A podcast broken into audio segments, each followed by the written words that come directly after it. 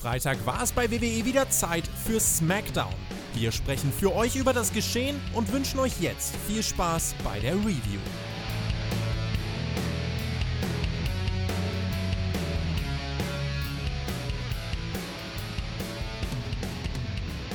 Nun ist es offiziell, WWE verkauft uns buchstäblich Dreck. Shoutout an Just Patrick für den Kommentar unter das Spotfight News Video. Ja, für alle, die es nicht wissen, Teile der Erde vom Boneyard Match werden aktuell für 75 Dollar im WWE Shop verkauft. Ich hätte den Björn jetzt eigentlich gefragt, ob wir da zusammen zuschlagen wollen, aber der Björn ist gar nicht an meiner Seite, weil er zeitlich verhindert ist. Stattdessen hat der Tobi mich angebettelt, weil er einfach zu viel AEW schaut und es vermisst, über die WWE-Wochenshows zu quatschen. Ja, hier mit mir dabei sein zu können. Ich erfülle ihm natürlich diesen Wunsch. Willkommen, mein Guter. Wunderschönen guten Tag. Ich werde mich äh, revanchieren und werde dich äh, bei Hauptkampf morgen einladen. Und äh, dann haben wir das Ganze, da können wir mal über richtiges Catchen reden. Nein, äh, ich freue mich, dass ich da bin. Ähm, und ja, wir reden über SmackDown. Der Björn arbeitet noch richtig. Der ist äh, Zugfahren, deswegen, und er hat heute gesagt, SmackDown passt heute einfach bei ihm nicht mehr rein. Und wir bei Spotfight halten zusammen. Wir sind ein Team. Und äh, deswegen springe ich jetzt für ihn in die Bresche und spreche über SmackDown. Einer für alle und alle für einen. Das ist unser Motto. Die aktuelle SmackDown-Ausgabe vom 1. Mai 2020 wurde natürlich noch ohne Fans veranstaltet, wie wir das kennen aus den letzten Wochen. Das wird auch die nächsten Shows erstmal so bleiben, weil sie aufgezeichnet wurden. Aber es kam jetzt eine Neuigkeit heraus. In Florida gilt ab diesem Montag wieder die Erlaubnis, Wrestling vor ein paar Fans zu veranstalten, nämlich vor 25% der eigentlich erlaubten Kapazität. Natürlich muss der Ticketverkauf erstmal geregelt werden, aber Tobi, könnte es tatsächlich der Fall sein, so verrückt das jetzt auch klingen mag, dass wir in geraumer Zeit wieder Wrestling vor Publikum betrachten? Ich schließe im Jahr 2020 absolut gar nichts mehr aus. Ähm, dass jetzt halt aber wirklich so schnell in Florida einfach wieder alles gelockert wird. Jetzt sogar schon wieder sagt, alright, wieder vor Fans veranstalten, ist doch vielleicht alles gar nicht so schlimm. Gut, ich meine, die Amerikaner haben so viele Todesfälle wie nirgendwo anders auf der Welt, äh, so viele Infizierte wie nirgendwo anders auf der Welt und machen als erstes wieder auf für Publikumsveranstaltungen. Ich finde, das ist eigentlich selbsterklärend. Die Sache ist, ich glaube leider halt, dass da auch Fans wirklich hingehen werden. Ähm, in Florida wurden ja auch die Strände schon aufgemacht und ich. Es ist äh, hart äh, irgendwie nachzuvollziehen, wenn wir in Deutschland hier zum Beispiel wissen, wir werden in diesem Jahr äh, wahrscheinlich auch keine Fußballspiele mehr vor Fans sehen, was auch richtig ist. Ähm, und in Amerika beginnt dann jetzt vor allem das systemrelevante Wrestling, beginnt dann jetzt wieder mit Fans und Florida wird wirklich irgendwie zum Himmel für alle Sportveranstalter. auch UFC wird ja jetzt dann dort wieder veranstalten und ähm, da werden die auch Fans reinlassen ich weiß nicht. Äh, ich werde da irgendwie einen faden Beigeschmack bei haben, auch wenn die Fans dann wieder da sind. Äh, ob die Stimmung machen oder nicht, könnte vielleicht wirklich in den Hintergrund rücken, wenn man überlegt, äh, in welcher Phase man das jetzt Ganze, äh, in welcher Phase man das Ganze jetzt zulässt.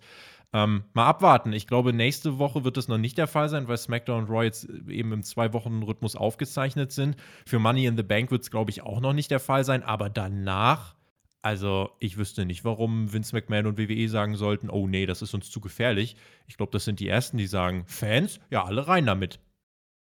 Ich weiß nicht, wie oft ich jetzt schon gesagt habe, die letzten Wochen, Wrestling ohne Fans ist natürlich nicht dasselbe. Ich vermisse es brutal, aber all das sollte aktuell überhaupt keinen Stellenwert besitzen. Also, das wäre natürlich nicht vertretbar bei all dem, was in der Welt gerade abgeht. Du hast es gut zusammengefasst und ich hoffe wirklich sowohl WWE als auch AEW, die muss man hier natürlich auch erwähnen, die kriegen ja auch die Erlaubnis.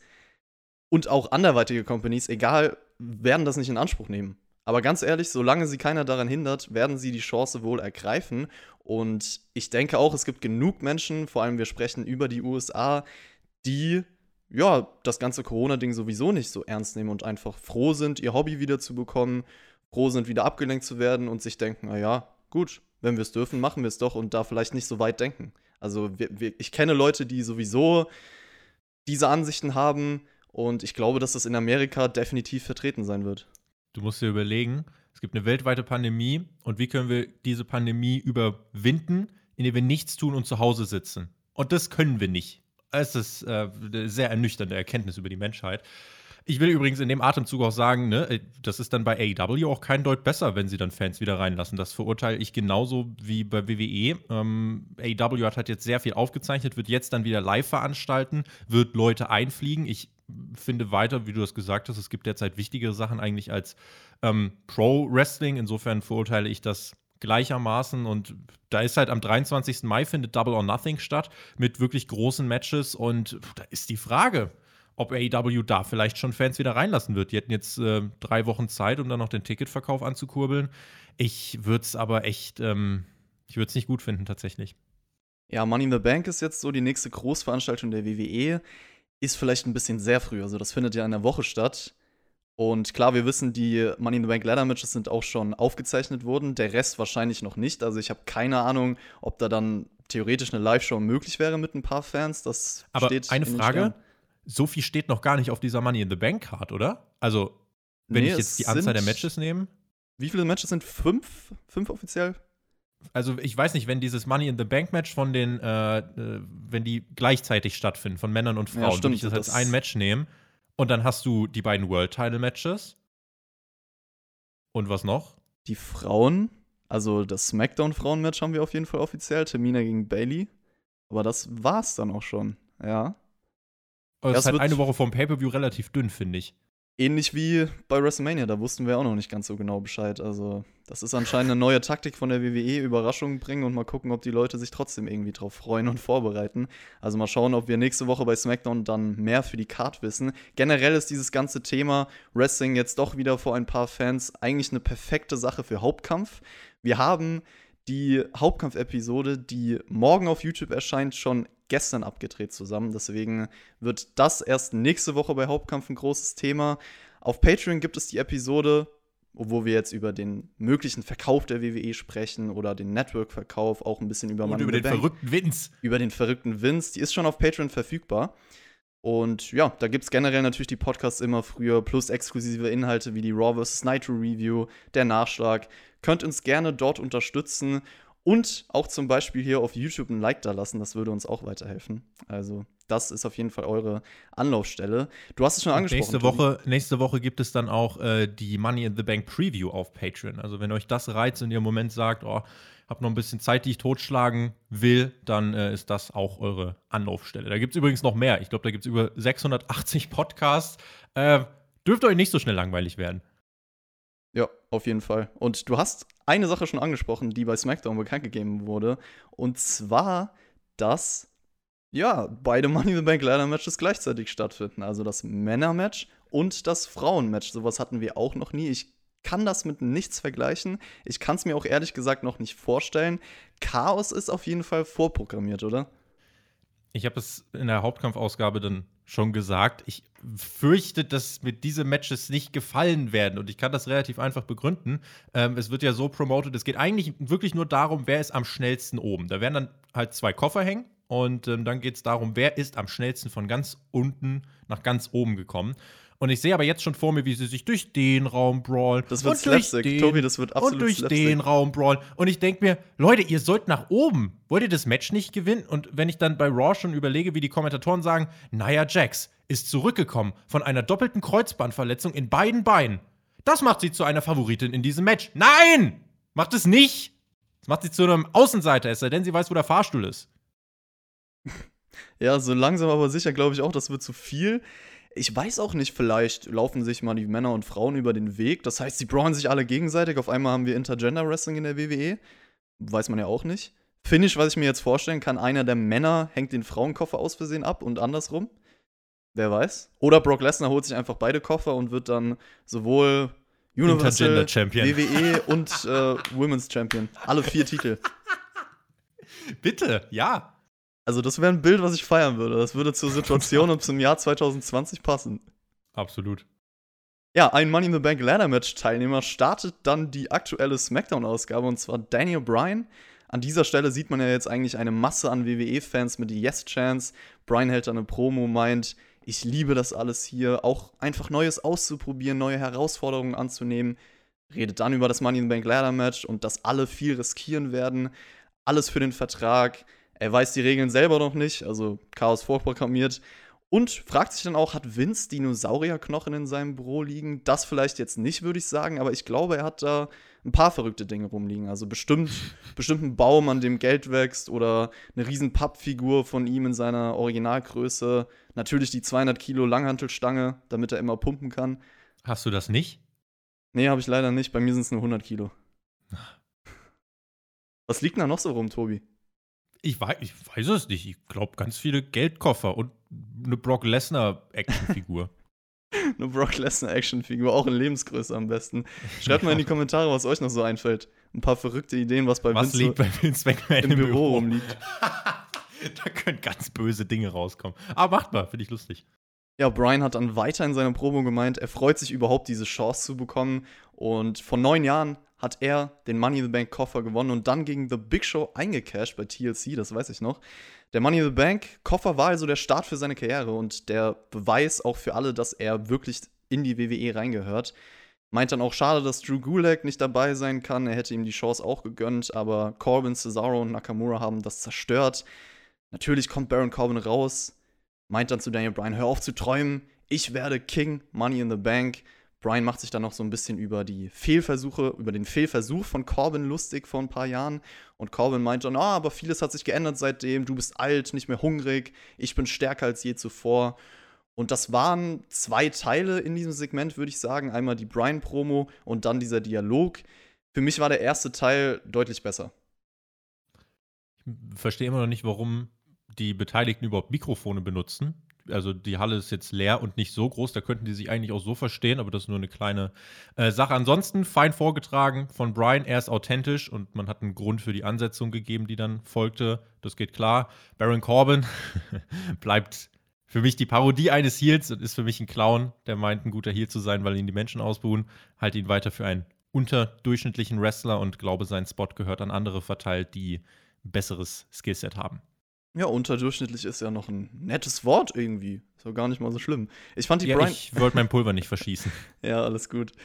Ich, ich fand die Brian-Promo stark, muss ich sagen, weil er wirklich Leidenschaft reingepackt hat und ich kann ihm diese ehrlichen Emotionen abkaufen. Auch inhaltlich, er dass er. Ja. Genau, dass er die, den Money in the Bank-Sieg aufgegriffen hat, demonstriert nochmal, wie wichtig das für eine Karriere sein kann. Das heißt, es kann ein Sprungbrett sein, du hast den Beweis hinterlegt und das soll natürlich diese Relevanz des Money in the Banks Matches nochmal aufgreifen.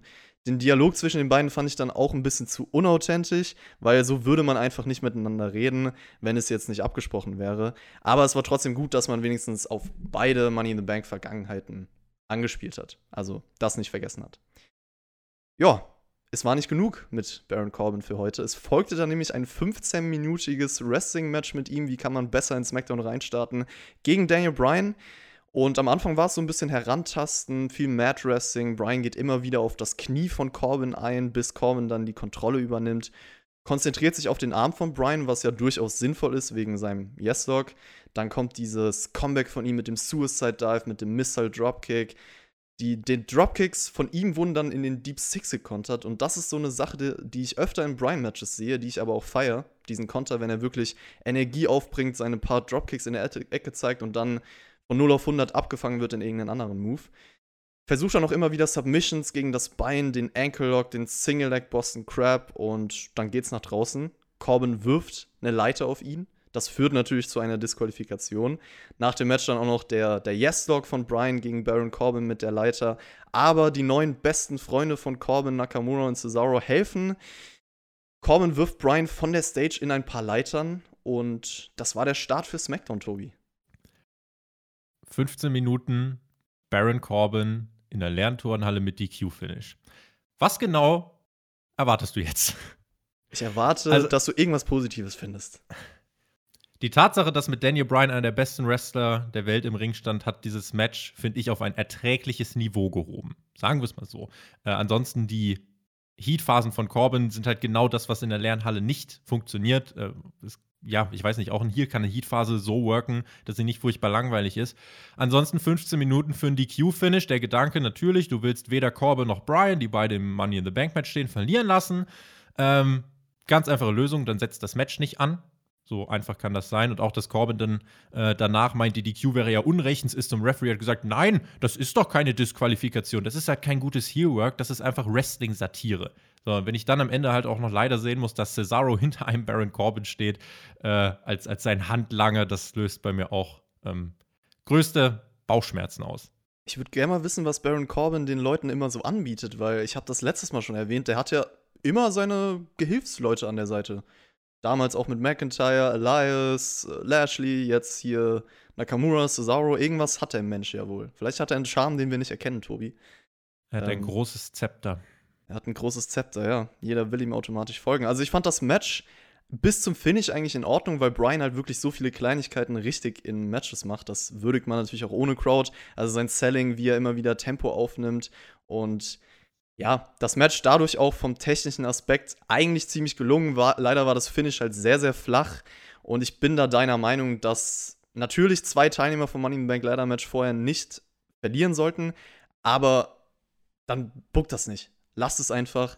Und anstatt da wirklich eine Viertelstunde Wrestling zu bringen für so ein Finish, hört einfach auf damit. Da fehlt mir dann wirklich der Payoff des Matches. Segment generell, da geht jetzt keiner geschwächt, aus, kann, geschwächt raus, kann man sagen. Aber geholfen hat es auch keinem. So würde ich das zusammenfassen. Ja, Strowman, Braun Strowman hat ja das Universal Title Match gegen Bray Wyatt bei Money in the Bank und er kommt dann raus, hält eine kurze Promo, meint, die Vergangenheit bleibt die Vergangenheit und er kann das abschließen. Nach letzter Woche würde ich das jetzt mal in Frage stellen, ob er das wirklich kann, ob er das wirklich vergessen hat. Bray Wyatt unterbricht ihn direkt, ist im Firefly Funhouse, erzählt dann eine Geschichte.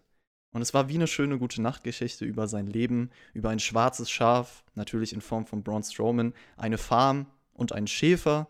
Und der Schäfer hat das Schaf aufgezogen und das Schaf hat ihn beschützt. Dann hat das Schaf ihn verlassen, ohne sich zu entschuldigen. Er war natürlich sehr, sehr traurig. Jeder hat dann den Schäfer verlassen. Er hat seine Farm verloren. Und das war das Ende der Geschichte. Klingt jetzt ziemlich traurig, aber Bray Wyatt meint, ich will lieber ein schönes Ende und zwar indem der Schäfer das schwarze Schaf findet und bevor er dann weitererzählen kann, unterbricht Strowman, meint, er hat keine Lust mehr auf dieses Spielchen, komm einfach zum Ring, Bray. Und Bray sagt einfach nur Tschüssi. Ich fand Bray Wyatt hier richtig unterhaltsam. Also ich habe mit dieser, wie er die Geschichte vorgelesen hat, das fand ich richtig, richtig gut. Hat da wirklich viel rausgeholt. Über die Feder haben wir auch bei Hauptkampf gesprochen. Ähm, da habe ich ja unter anderem auch gesagt, dass ich Strowman jetzt eigentlich nicht abkaufe, dass er zum Beispiel Angst vor einer Plastikmaske hat. Ähm, aber das ist mein subjektiver Eindruck. Objektiv muss man sagen, die Vergangenheit aufzugreifen ist genau der richtige Ansatz. Ziel wird sein, glaube ich, dem Fiend eben auf lange Sicht dann den Titel einfach wieder zuzuschieben, bis der Big Dog wieder am Start ist. Das Ende war ein bisschen weird. Die haben dann beide so ein bisschen komisch gewirkt, aber das, ja, nur eine, nur eine Kleinigkeit. Aber ansonsten, das hat mich total erinnert an das ähm, Gimmick, was Bray Wyatt vorher hatte. Nur da hat er eben auch so, da hat er auch solche Geschichten erzählt, nur die waren halt pointless und hatten keinen Bezug und hat er eigentlich nur irgendwelchen mystischen Kram vor sich hingeschwafelt. Hier schwafelt er auch vor sich hin, aber das ergibt halt total Sinn, weil es auf ähm, mhm. Braun Strowman zugemünzt ist. Und ähm, genau so in diesem Kontext will ich Bray Wyatt sehen, weil das kann, du merkst richtig, wie er darin aufgeht, diese Sachen vorzutragen und auch dieser Switch der Emotionen am Anfang von Hi, ich bin, bin der liebe Bray, äh, bis zu dem Punkt, wo dann langsam diese Fiend-Gene durchdringen. Ich finde, das äh, verkörpert er richtig, richtig gut und äh, deswegen fand ich das Segment hier auch, bis auf das vielleicht etwas komische Ende, ähm, sehr gut. Ja, ich muss auch sagen, dieser ganze Bray Wyatt-Charakter ohne den Fiend gefällt mir deutlich besser. Also The Fiend ist ja jetzt so ein bisschen in den Hintergrund geraten und ich würde fast behaupten, dass er so auch funktionieren könnte. Er ist interessanter irgendwie. Also es ist halt beim Fiend weißt du halt irgendwie, äh, dass das nichts Halbes und nichts Ganzes wird, wenn es ums Wrestling geht. Äh, also ich sag mal so, man kann The Fiend halt in den richtigen Momenten ganz, ganz selten vielleicht mal einsetzen. Aber ich würde sogar behaupten, dass er in den meisten Matches auch wirklich Bray Wyatt sein sollte es ist halt beim Fiend ist es halt so, es ist sehr schnell immer dasselbe. Er ist ja. der unbesiegbare Typ. Entweder es gibt halt die Attacke, weil das Licht ausgeht, und die Matches sind halt auch äh, alle ziemlich gleich immer. Und ähm, deswegen, ich finde ehrlich gesagt, diesen Weg, den Fokus jetzt wirklich auf diesen Break-Charakter zu legen, äh, finde ich total richtig und ähm, gefällt mir besser. Und ich äh, glaube, das hilft auch äh, dem Fiend-Charakter, dass der nicht inflationär eingesetzt wird. Am Anfang haben natürlich alle gesagt, boah, das ist richtig cool und haben es gefeiert. Und dann hat WWE das halt auch wirklich Woche für Woche rausgehauen. Ähm, ich finde aber jetzt merkt man gerade, dass es eben wirklich inflationär war und äh, es vielleicht auch wirklich der richtige Weg sein kann, den Fiend wirklich vielleicht bei drei Pay-Per-Views, vier Pay-Per-Views im Jahr rauszuholen und ansonsten wirklich äh, Bray Wyatt da vor die Kamera zu schicken. Ja, du hast die Schafsmaske angesprochen. Für mich war das damals so eine Metapher sozusagen. Also, dass er nicht Angst vor der Schafsmaske hatte, sondern wirklich, das hat Bilder in seinem Kopf ausgelöst. Und deswegen fand ich das eigentlich gut würde auch sagen, dass ich die Geschichte von Bray Wyatt hier sehr, sehr gut fand. Also auch die Metapher, die natürlich gewählt wurde. Wyatt als Schäfer, Strowman als Schaf und die Wyatt Family als Ganzes so, die den Schäfer verlassen hat. Die Farm auch, vielleicht kann man interpretieren als Bray Wyatts Haus damals. Wie hieß das nochmal? Hatte das nicht irgendeinen Namen? Irgendwas mit Abigail. Randy Orton hat es abgebrannt. Genau, was Randy Orton vor WrestleMania 33 abgefackelt hatte. Also der Inhalt der Story gefällt mir auf jeden Fall, das kann man sagen. Da merkt man, es hat sich jemand hingesetzt, es hat sich jemand Gedanken gemacht und diese Kreativität will ich auch irgendwo würdigen. Ich bin auch gespannt, wie Strowman im Match dann auf Bray Wyatt reagiert, weil wir haben jetzt noch nicht wirklich dieses Face-to-Face -face gehabt. Also ich weiß nicht, ob er da ängstlich sein wird oder halt selbstbewusst. Du hast da definitiv Storytelling-Möglichkeiten für das Match und kannst natürlich auch mit Bray Wyatt und The Fiend spielen. Ich würde sogar eher sagen, wenn, wir, wenn ich mir das jetzt überlege, so spontan, dass Braun Strowman vor The Fiend nicht so viel Angst hat wie vor dem normalen Bray Wyatt, weil er kennt The Fiend noch nicht aus seiner Vergangenheit, aber dieser normale Bray Wyatt, da hat er mehr Connection mit und vielleicht ist das auch der Grund, warum Bray Wyatt bei Money in the Bank als er selber antritt. Möglich, ja, kann man sagen. Also da kann man viele Richtungen einschlagen, wie man es erzählt. Ähm, kann mir auch vorstellen, dass das noch äh, dann über den nächsten Pay-Per-View hinausgeht. Ist die Frage, ob dann jetzt, ähm, wenn wir auf den Pay-Per-View-Kalender schauen, es gibt halt Extreme Rules im Juli. Im Juni gibt es jetzt irgendwie noch kein Pay-Per-View. Da könnte jetzt kurzfristig noch was nachkommen. Vielleicht dann auch mit Fans. Wow. Und äh, ansonsten haben wir jetzt eben Money in the Bank. Eigentlich kannst du das, wenn du wirklich willst, gibt es hier genug Potenzial, um das bis zum SummerSlam zu erzählen. Dass WWE uns jetzt aber eine Fehde erzählt über äh, fast ein halbes Jahr. Ähm, das, äh, nun, lassen wir mal vielleicht dahingestellt. Aber das Potenzial wäre da. Hat Seamus denn nach seinen letzten Auftritten Potenzial für dich? Also er hat diese Woche wie jedes Mal jemanden gesquashed. In zwei Minuten den armen Leon Ruff. War das beeindruckend?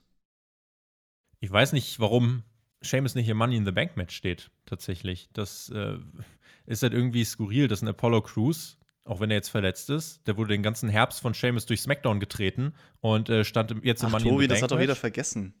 Und Seamus hat sich jetzt auch alles, der hat alle zersquashed.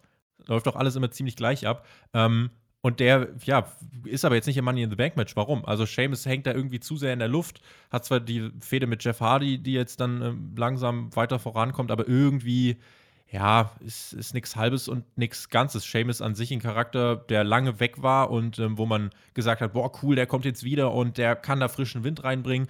Im Moment äh, ist das eher ein laues Lüftchen, weil er leider total auf der Stelle tritt.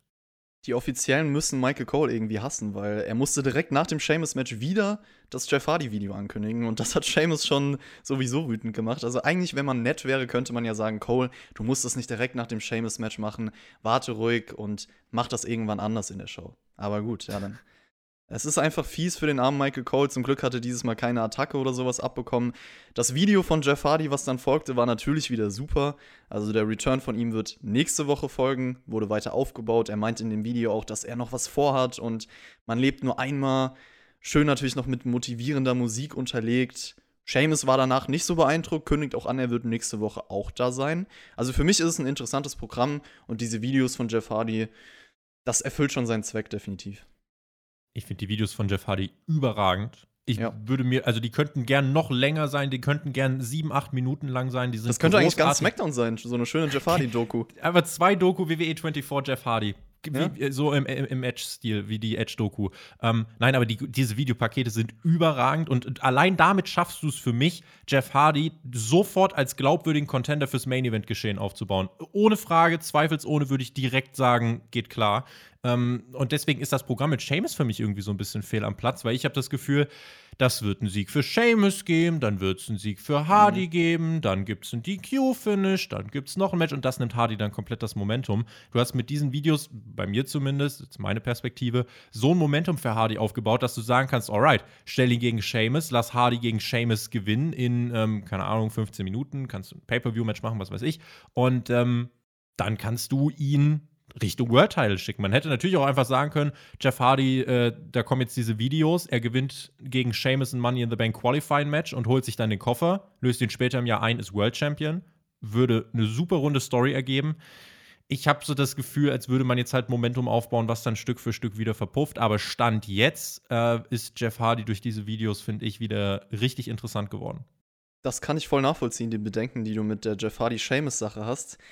Die Frage ist halt, gegen wen Jeff Hardy sonst zurückkommen könnte, weil ich bin schon der Meinung, er braucht auf jeden Fall einen Gegner, der einen gewissen Namen hat und Seamus ist da schon der Richtige. Aber Seamus ist halt auf der anderen Seite auch jemand, der eigentlich gerade so aufgebaut wird und jetzt nicht einfach eine Fehde verlieren sollte. Beide brauchen eigentlich gerade keine Niederlage, ja. Ja, aber beide brauchen trotzdem einen Gegner mit Namen. Das ist halt das Ding. Ich überlege gerade, wer da da wäre. Weil Jeff Hardy darf natürlich jetzt nicht zurückkommen und wie Seamus drei Wochen irgendwelche kurzen Matches haben gegen random Gegner. Das ist definitiv auch wahr.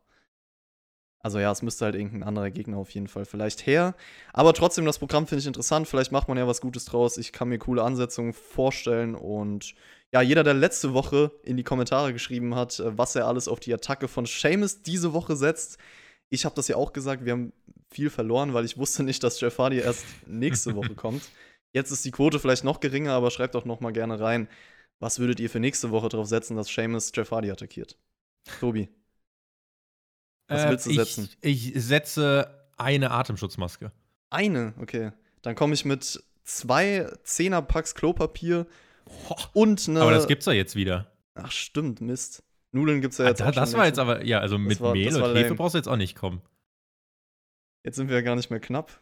Och, Manu. Ist doch alles wieder vorbei. Ist doch alles ich gut. würde ja? sagen, wir, lass, lass, doch mal, lass doch mal Fußball spielen. Ja, wollen wir uns nicht treffen mit ein paar Freunden jetzt? Wollen wir gerade Sofort. fertig? Ja. Also wir sind ja schon fast so Hälfte haben wir. Leute, wollt ihr dabei sein? Wir verkaufen Tickets. Dann könnt ihr uns zugucken, wie wir Fußball spielen. Bisschen Geld das machen. Das wird ein großer Spaß für die ganze Familie. Nur nicht für eure Oma vielleicht, aber ist egal. ja, äh, weißt du, was auch ein großer Spaß für die ganze Familie ist? Die Liebe von Otis und Mandy. Ich glaube, da machen sie einige mit glücklich. Also mich machen sie zumindest glücklich. Sie waren auch backstage wieder zusammen. Otis meint dann, er will den Vertrag für Mandy gewinnen. Und Mandy sagt, Sonja ist ja ihre ehemalige beste Freundin. Sie legt jetzt den Fokus auf Carmella, auf das Match heute. Kleiner Kuss von Mandy auf die Backe von Otis und das löst natürlich immer noch Glücksgefühle bei ihm aus. Die Leidenschaft vergeht nicht. Ich würde jetzt gerne seinen Oh yeah nachmachen, aber ich habe ein bisschen Angst, dass ich das gar nicht hinbekomme. Deswegen lass, lassen, mal, lass, lass, lass das okay. lassen wir das mal. Ich, ich fände ja ein T-Shirt von den beiden cool. Also so ein schön klischeehaftes, ein Herz, äh, dann so ein Teamname Mantis oder Mandis oder whatever. Ich will ein T-Shirt von denen haben. Ja, ich will auch ein T-Shirt von denen haben. Äh, ich habe aber vor allem ähm, zuletzt, wir haben auf, äh, wenn du T-Shirts ansprichst, wir haben auf Patreon eine Verlosung gehabt und dort haben wir Pullis verschickt. Nicht von Mandis, aber von Spotfight. Äh, eigentlich eine gute, gute Gelegenheit, um kurz Werbung für den Store zu machen. Äh, teespring.com äh, slash stores slash spotfight. Da könnt ihr ja zwar keine Mandis-T-Shirts, aber zumindest coole Spotfight-Sachen. Handyhüllen, Tassen, Hoodies, T-Shirts, Tanktops. Letztens jemand einen Tanktop bestellt. Ich auch gedacht, krass, der geht jetzt mit Spotify pumpen. Finde ich super. und ähm, mal gucken, ob noch andere Designs dazukommen. Es hat jetzt letztens noch jemand gefragt, äh, ob wir ein Team TJT-Design machen können. Mal schauen. Also je nachdem, äh, wie die Nachfrage aussieht. Aber das, ja. Vielleicht bringen wir auch irgendwann unser eigenes Mandis-Shirt raus, wer weiß. Oder was ist unser Teamname war? Fünf Sterne Toaster? Oh Ey, wir waren schon so lange nicht mehr zusammen in einem Podcast, Tobi. No. Das ist schon traurig. Ich weiß gar nicht Und mehr, jetzt gleich zweimal dieses Wochenende, Jetzt ne? gleich zweimal, ja. Und Raw vs. Nitro kommt ja jetzt auch noch. Oh Gott, ist das schön. Also, natürlich, ich meine natürlich nur zu zweit waren wir länger nicht mehr dabei. Wir nehmen ja jede Woche Raw gegen Nitro auf, also so ist es nicht. Ja, aber so unter vier Augen, unter zwei Mikrofonen. Mhm. Das ist schon nochmal was ganz Besonderes. Ja, intim, finde ich. Ja. Es folgte dann bei SmackDown, um mal wieder darauf zu kommen, ein Money in the Bank Qualifikationsmatch. Carmella gegen Mandy Rose. Und man hat auf jeden Fall immer wieder erwähnt, dass Carmella schon mal erfolgreich den Koffer eingelöst hat. Ich muss, kleine Nebenstory, ich war an dem Abend da, das war nämlich die Smackdown nach WrestleMania 34, also ich war live da für diesen großartigen Moment des Carmella Cash-Ins. Ich kann auf jeden Fall sagen, dass ich äh, schon mal live so ein Cash-In miterlebt habe. Das ist eine coole Sache. Ja, das Match ging hin und her ein bisschen. Mandy hatte dann Carmella im Sleeper, dann kommt Sonja Deville raus, hält eine Promo meint dann, letztes Jahr zu diesem Zeitpunkt habe ich dir meine Chance auf den Money in the Bank Koffer gegeben. Ich habe dir so geholfen, aber du hast trotzdem verloren. Macht sich dann auch über die Fähigkeiten von Mandy lustig und die ganzen Ablenkungen sorgen dann für den Superkick von Carmella und den Sieg für sie. Hat dich das gewundert, weil du hast ja auf Mandy Rose getippt. Ich habe auf Mandy Rose getippt. Äh, in Hauptkampf sprechen wir äh, übrigens über Mandy und Otis. Schön aufs Maul ähm, geflogen. Ist äh, ignoriert, was wir dort gesagt haben. Äh, das Match, ich sag mal so, also von Ablenkungsfinishes war das noch, finde ich, eine gute Variante, weil es ist nicht so, dass Mandy einfach nur von der Musik abgelenkt war und direkt in die Niederlage kassiert hat, sondern es ging weiter und Sonja hat ja wirklich was gemacht, um Mandy abzulenken, hat dann auch gedroht, so jetzt, jetzt komme ich zum Ring. So, und deswegen ähm, finde ich das, was man generell mit den beiden macht, finde ich tatsächlich ja, vor allem, überhaupt vor allem hat Mandy äh, weitergemacht. Das fand ich noch genau. gut. Sie hat nicht nur auf Sonja geguckt, was ja eigentlich sonst immer der Fall ist, und dann wird jemand eingerollt, sondern sie hat wirklich versucht, noch weiter zu wresteln. Deswegen ja. Sehr richtig. Und deswegen finde ich die beiden ähm, mit ihrer Story auch, ich finde auch, dass Sonja gerade bei mir enorm an Profil gewinnt und äh, auch das, was sie sagt, auch hier, es ist manchmal einfach so leicht, weil die haben so eine große Vergangenheit miteinander, auch wenn jetzt wirkliche Erfolge ausgeblieben sind, aber du kannst viel erzählen, du kannst viele Details jetzt noch ans Licht bringen, die wir ja gar nicht wissen und ähm, kannst da schön jetzt in den nächsten Wochen was aufbauen gut, hier fand jetzt noch ein Match statt, das fand ich jetzt nicht so gut. Äh, irgendwie, die bewegten sich so in Zeitlupe und die Aktionen sahen alle nicht ganz so rund aus, dass Carmella jetzt im Money in the Bank Match steht. Äh, so be it. Ich glaube, der Kern ist hier, dass eben das mit Mandy und Sonja weitergeführt wurde und der Teil hat gut funktioniert. Ja, das Match an sich war natürlich nichts, auch durch das Drumherum. Und der Superkick am Ende sah ein bisschen komisch aus, auch vom Selling. Carmella ist mir auch noch aufgefallen, es hat mich gewundert, dass sie so glücklich darüber war, weil sie ist ja eigentlich ein Face und möchte fair gewinnen, gehe ich jetzt mal von aus. Warum hat sie das gar nicht interessiert, dass sie so das Match gewonnen hat? Eigentlich nur durch Sonja Deville. Aber gut, das ist ein anderes ja, nur Thema. weil du ein Face bist, solltest du doch nicht automatisch nein, nein, nein, nein, nein, so habe ich das nicht wollen. gemeint. Also klar, du willst gewinnen auf jeden Fall, das soll auch das Ziel sein und du musst auch nicht immer dieser Happy, oh Gott, ich mache alles richtig. Aber, ja, aber das sind doch die Probleme des Gegners mir egal. Ja, das, das, das ist schon ein valider Punkt. Jetzt hast du mich komplett ausgehoben. Ja. Aber manchmal muss man auch einfach seine Fehler eingestehen. Du wärst kein guter Catcher. Als ein Mensch. ja, ich möchte immer noch fair gewinnen und äh, mache alles. Du wärst auch kein guter, äh, du wärst auch kein guter Anführer einer Company. Da, wärst, da, hatten, da hätten wir, glaube ich, beide dieselben Probleme. Wir, wir hätten zum Beispiel gar nicht äh, den, den Antrieb in der Pandemie irgendwie 100 Leute zu feuern. Das stimmt. Aber wer weiß. Vielleicht, äh, wenn das große Geld dann scheffelt, sind wir auf einmal andere Menschen, Tobi. Ich hoffe aber nicht. Das wird Geld nicht verändert Menschen. Nein, uns wird es nicht verändern. Würde es nicht verändern. Wir haben kein Geld, genau. Es wird wahrscheinlich auch nie der Fall sein. also kann man das gar nicht sagen. Was ist hier noch passiert? Also ich fand die Punkte, die Sonja Deville während des Matches angesprochen hat, auch gut, wie sehr sie Mandy getragen hat und was sie alles für sie getan hat. Das passt auf jeden Fall zu der Promo von vorletzter Woche. Und dann gab es ja noch die Attacke von Sonja gegen Mandy nach dem Match, die gar nicht mehr aufhören will, die auch meint, ich werde dein Leben zerstören. Und ja, dieser Gesichtsausdruck, der sehr verrückt war, bringt sie auf jeden Fall gut rüber. Also mir gefällt sie auch gut seit der Promo damals und das hast du ja eigentlich auch so gesagt. Also stimme ich yes. dazu. Ja, dann hatten wir noch The Forgotten Sons gegen The New Day. Nach letzter Woche sinnvoll, denn es gab die Attacke von den Forgotten Sons gegen New Day und jetzt können sie sich hier in einem Wrestling-Match beweisen. Miss und Morrison am Kommentatorenpult. Am Anfang gab es ein bisschen den Brawl draußen, Big E dann mit dem Splash auf den Apron und äh, die Forgotten Sons mit ein, einigen Double-Team-Moves, bisschen Offensive, bis Kofi dann den Hot-Tag zeigt, versucht sich zu wehren, aber im Endeffekt sorgt diese Doubles Footstump Reverse DDT-Kombo für den Sieg der Forgotten Sons.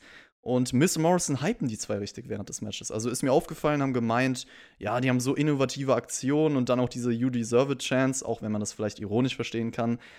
Haben sie dich genauso überzeugt wie jetzt Miss und Morrison, die Forgotten Sons? Ich sag mal so, also in einer Woche wird das, wird sich jetzt nicht mehr wirklich jeder an das Match äh, erinnern. Das ist dann eher vergessen. Also insofern, Forgotten Sons, der Name ist da vielleicht Programm. Das war jetzt kein schlechtes Match, versteht mich nicht falsch, aber es war halt sehr basic, fand ich.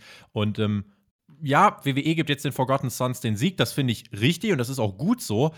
Ding ist, ich glaube, wir sind jetzt gerade irgendwie genau in so einer Phase, wo WWE jetzt wieder äh, mal kurz die Tag Team Division pusht. Eigentlich könnte man jetzt meinen, es geht wieder in Richtung Multiman Tag Team Match äh, in ein paar Wochen. So, und ich glaube aber tatsächlich in ein, zwei Monaten äh, sieht die Sache dann wieder anders aus und wir haben dieselbe Sache wie immer. Also deswegen, Match war gut, beziehungsweise war, war okay, solide, 13 Minuten, hier und da halt schon lang. Die Forgotten Sons sind jetzt im Ring nicht die absoluten Koryphäen, aber für das, was es sein sollte, fand ich es halt, fand ich schon okay. Wie gesagt, im Hintergrund habe ich aber äh, immer den Gedanken, das kann halt auch ganz schnell irgendwie Sanity 2.0 werden. Ja, also ich fand das Match auch ziemlich durchschnittlich, würde ich sagen. Auch wenn es natürlich im Endeffekt die richtige Darstellung für die Forgotten Sons ist. Also es ist ein bisschen Impact, es ist simpel, ohne Schnickschnack. Jetzt stelle ich mir halt auch nur die Frage, ob man sich das bald wieder anders überlegt mit denen. Ich habe auch das Gefühl, es ist keiner so wirklich aufgebaut in dieser Division. Also jetzt haben die Champions hier schon wieder ein Match verloren. Eigentlich wechselt der Titel auch hin und her. Und ja, man hat hier und da mal Multiman-Matches. Der Titel ist ja nicht mal in einem Tag-Team-Match gewechselt. Also es ist ziemliches Chaos. Und da fehlt mir so ein bisschen die Struktur.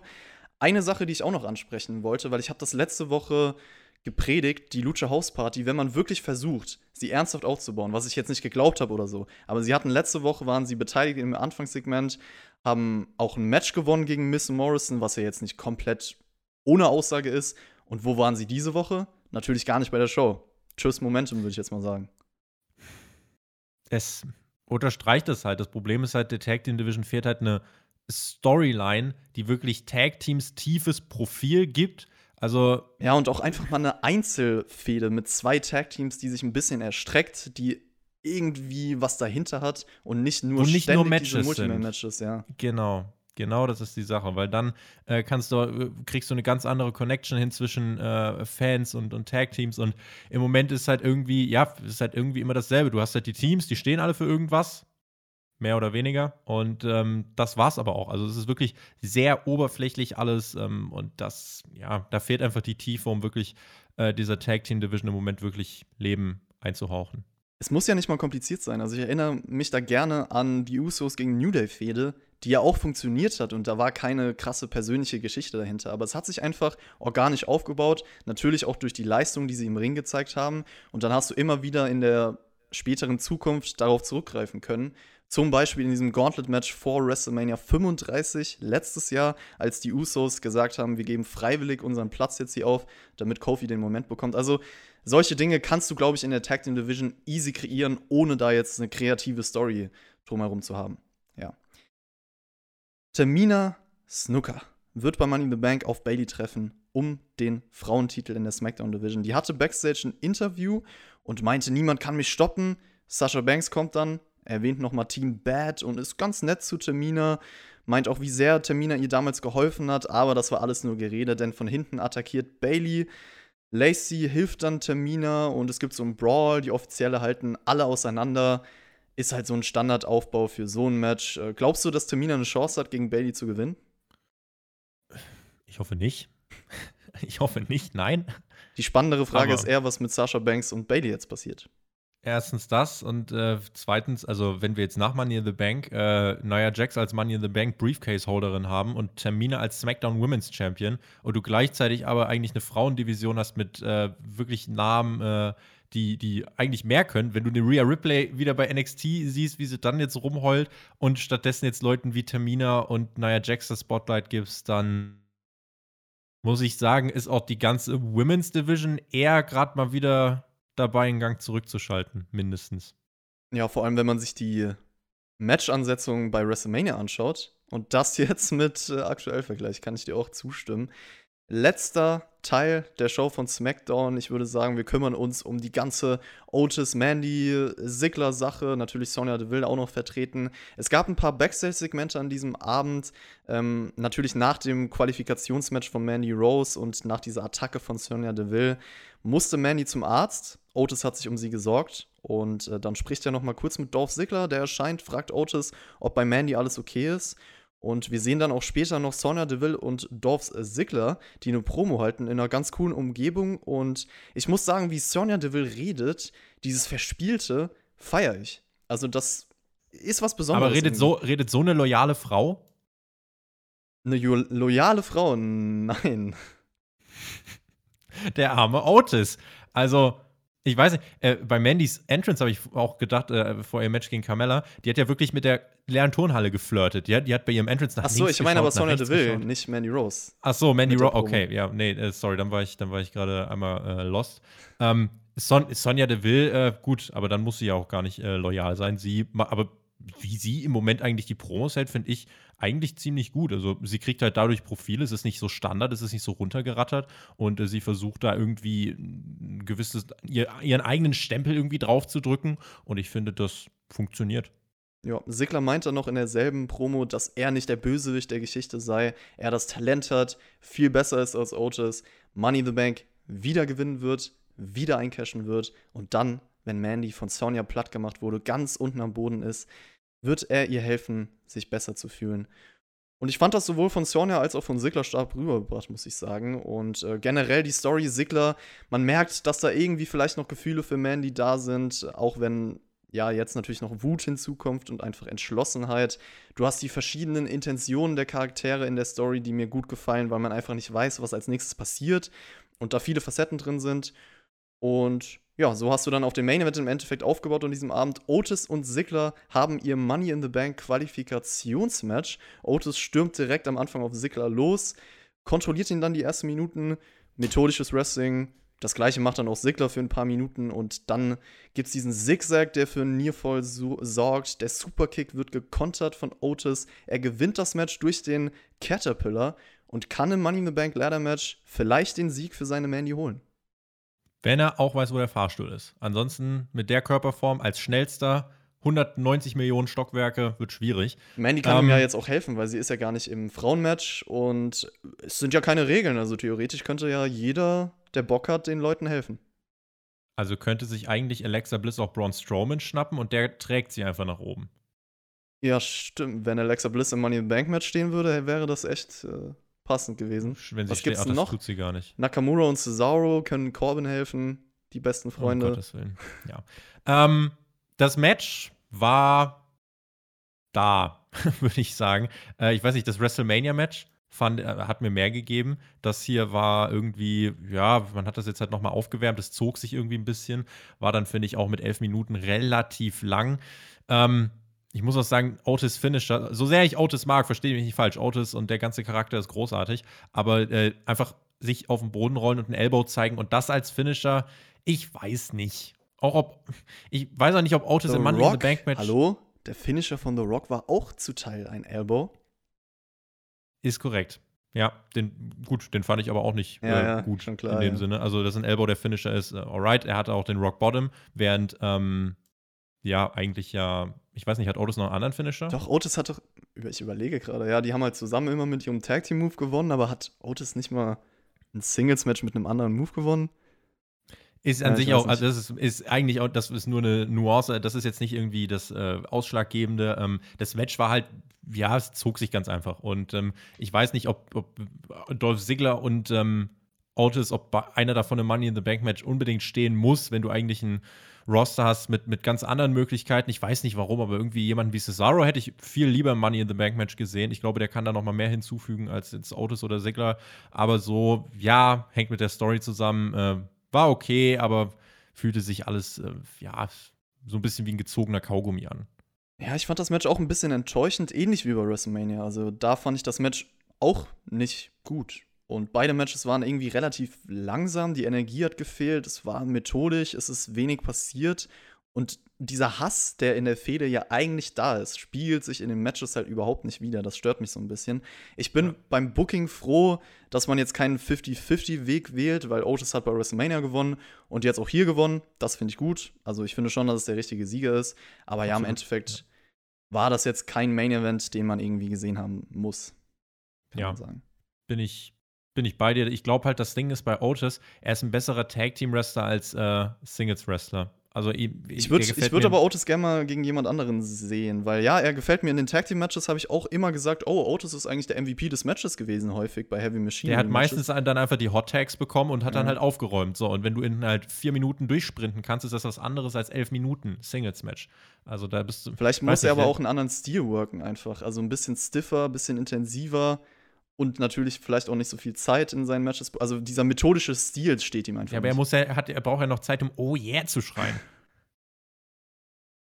ja, SmackDown insgesamt. Wie fandst du denn die Show, Tobi? Dein, dein Fazit für SmackDown? Mein Fazit für SmackDown. Ähm, es gab, wenn ich jetzt hier gerade noch mal so durchschaue, kein wirklich überragendes Wrestling oder kein wirklich gutes Wrestling. Das war alles ähm, sehr basic. Man hat hier einige wenige Dinge für Money in the Bank vorangetrieben, er verwaltet als vorangetrieben und das, ich finde halt, SmackDown kannst du halt wirklich super in 10, 20 Minuten aufholen und die Tatsache, dass die TV-Show aber zwei Stunden lang war, spielt dann halt schon im Gesamteindruck eine Rolle. Ich habe mir auch die 45-Minuten-Version auf The Zone angeschaut und kann eigentlich gar nicht glauben, dass diese Show eigentlich zwei Stunden lang ist. Das ist eigentlich echt unbegreiflich. Deswegen unterm Strich schon langatmig. MT Arena-Shows bei WWE haben auch immer finde ich ein Problem halt einfach mit der Lebhaftigkeit, weil es zu inszeniert wirkt, zu unauthentisch, zu überproduziert. Und gerade bei den Entrances wäre halt manchmal weniger mehr und unter den Umständen war es wohl eine solide WWE-Show. Wenn ich auf die anderen TV-Shows von anderen drei Buchstaben schaue, muss ich aber ganz klar auch objektiv sagen, ich sehe kein rationales Gegenargument, dass dort die Situation besser angenommen wird als bei WWE. Bei WWE fühlt sich vieles an nach, müssen es halt machen. Die andere Company macht sich, so empfinde ich es, wirklich Gedanken Kreativität rein, um die Show auf die Umstände zuzuschneiden und Segmente und Matches anzupassen. Das ist bei WWE nur begrenzt der Fall, aber ist jetzt nicht so, dass hier irgendwie alles schlecht war. Ähm, Gerade eigentlich das Bray Wyatt-Segment fand ich, glaube ich, am unterhaltsamsten und äh, der Rest, ja, solid stuff.